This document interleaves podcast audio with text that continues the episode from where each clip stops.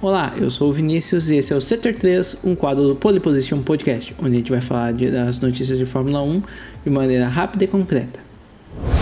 Eu estou aqui com o Jonathan e a gente vai falar hoje sobre os testes de pré-temporada de Fórmula 1. É isso aí, para quem ainda não tá ligado, os testes iniciaram nas, nessa sexta-feira, dia 12 de março, né, lá no circuito internacional do Sakir, no Bahrein.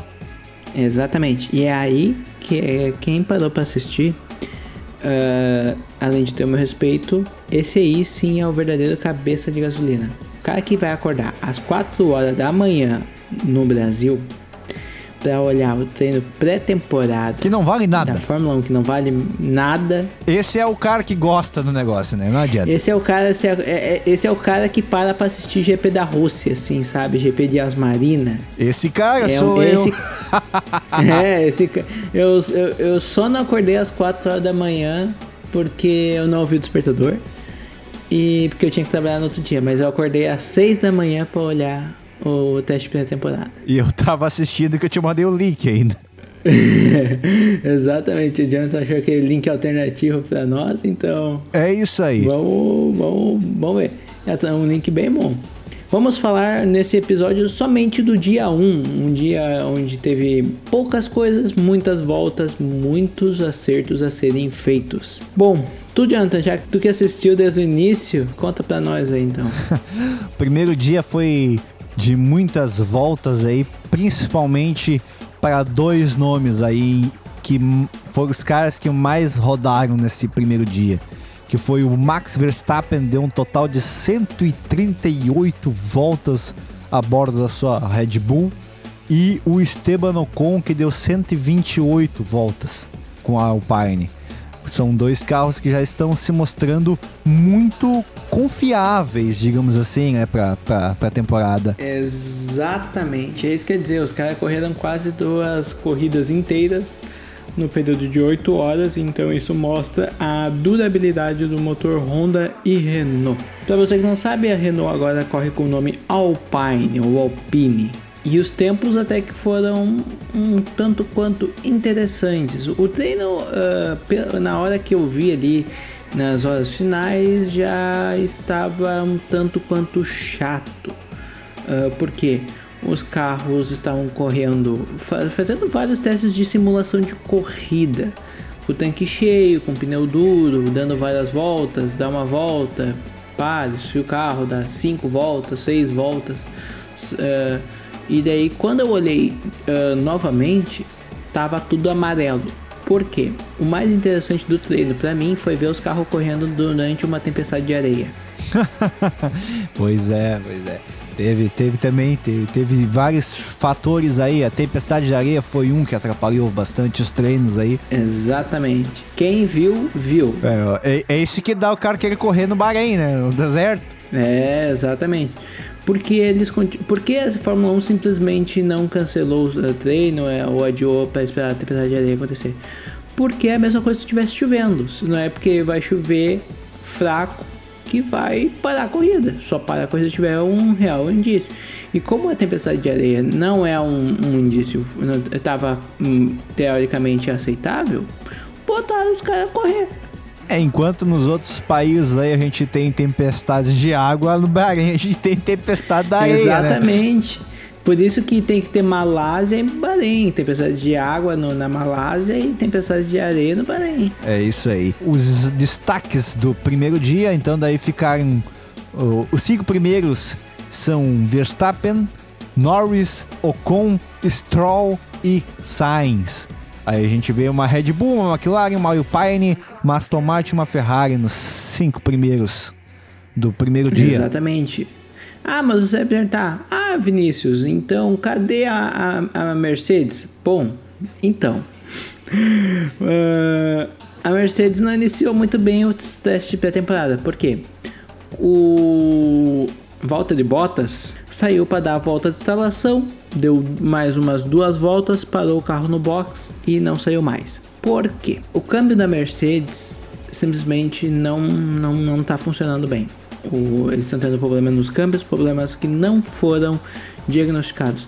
A Mercedes no ano, no início de 2020, no GP da Áustria, teve problema com seus câmbios. Uh, tanto é que ambos os carros não tiveram que usar, uh, não podiam usar as zebras, que gerou até aquela foto bela do Bottas atrás do Hamilton, os dois carros passando no meio das zebras. Então, tá sendo algo bem, bem complicado para Mercedes. O, à tarde, o Lewis Hamilton deu mais algumas voltas, nada que chegou próximo de 50 voltas, mas não chegou nem perto das 138 que o Max Verstappen deu com a Red Bull. É, isso aí. Uh, e não só os carros Mercedes, como também os clientes da Mercedes que utilizam os câmbios da Mercedes, né? A gente viu o Stroll deu 46 voltas, uh, o Vettel deu 51, o Hamilton deu 42 e o Bottas deu 6. Isso foi resu os resultados do primeiro dia, né? Exatamente. O Bottas nem, nem, nem brincou com o brinquedo. Não, praticamente ele, ele, saiu, voltou e tampou. E ali ficou. E ali ficou, tampou, pô, botou o pano por cima e ah, tchau. Exatamente. É o seguinte, uh, um momento que, que eu comemorei foi quando o Mazepin rodou. E nesse primeiro dia de treino a gente não teve presenças de Sérgio Pérez, nem de Fernando Alonso e também não estava presente o George Russell e nem o Latifi. Né? A gente teve o Roy Nissany participando pela Williams aí. Exatamente. Tu sabe quem é que é o pai do Roy Nissany? Não faço a mínima ideia. É aquele cara que comprou uma vaga numa equipe na Nick e teve que abandonar a corrida porque tava com cãibra na mão. Bah, cara, eu me lembro, eu me lembro de um episódio interessante, foi o cara que comprou a vaga na, na Minardi para participar dos treinos livres da, do GP da Hungria de 2005 e não conseguiu sair do carro. O cara rodou e não conseguiu sair do carro. Exatamente, é, é, é esse cara. Barbaridade. E teve que ser rebocado dentro do carro. Lá na, na Hungria, lá. Foi parar na caixa de brita e não conseguiu tirar o volante do carro. E o, e o filho dele continua fazendo grandes coisas, não. É só pagando mesmo. Exatamente. E seguindo então, a gente teve também uh, um, um, dos destaques né, da, da, do primeiro dia. Na parte da manhã foi o Daniel Ricardo, que andou sempre muito perto do Verstappen. Depois, na parte da tarde, o Verstappen deu uma destoada. Eu acho que eles mudaram os protocolos de treino, né? Provavelmente o Ricardo era um cara que estava correndo com pneus duros, estava mais focado na parte de treinos de corrida. Exato. Enquanto o Verstappen foi lá, botou um pneu mais macio e fez 1,30 né? Fez 1,30.6. Exatamente. Eu, se fosse um dono de equipe, eu ia pegar e ia reservar 5 minutos do último treino, ia botar o pneu mais macio e, e deixar só uma babinha de gasolina no tanque e ia dizer: vai pra pista e, e põe o motor no, no, modo de classificação e vamos dar uma volta. É, a questão é que é o seguinte, né? Como é o primeiro dia de testes, as equipes adotam uma estratégia um pouco mais conservadora porque não se sabe ainda como é que está a questão de suspensão, as modificações do carro. É, por isso não se pode sair dando bucho logo de cara, né? Não, mas ia dar no finalzinho ali, da, do, faltando 5 minutos para acabar o treino, finalzinho da tarde, todo mundo querendo ir embora. Vamos dar uma alegria pros mecânicos. Vamos lá, vamos meter pé nesse negócio aí. e uma coisa que foi mostrada antes dos testes de pré-temporada começar foram os novos safety cars.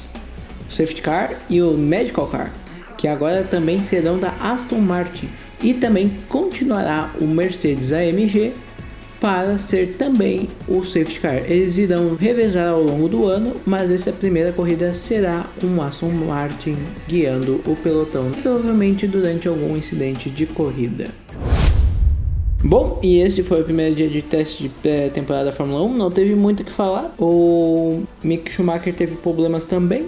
Então é isso, eu sou o Vinícius, você pode me seguir em todas as redes sociais, arroba piloto274. Eu fico por aqui, até a próxima e eu fui! É isso aí, eu sou o Jonathan, você pode me seguir no arroba Jonathan. Vargas e a gente se encontra no próximo podcast.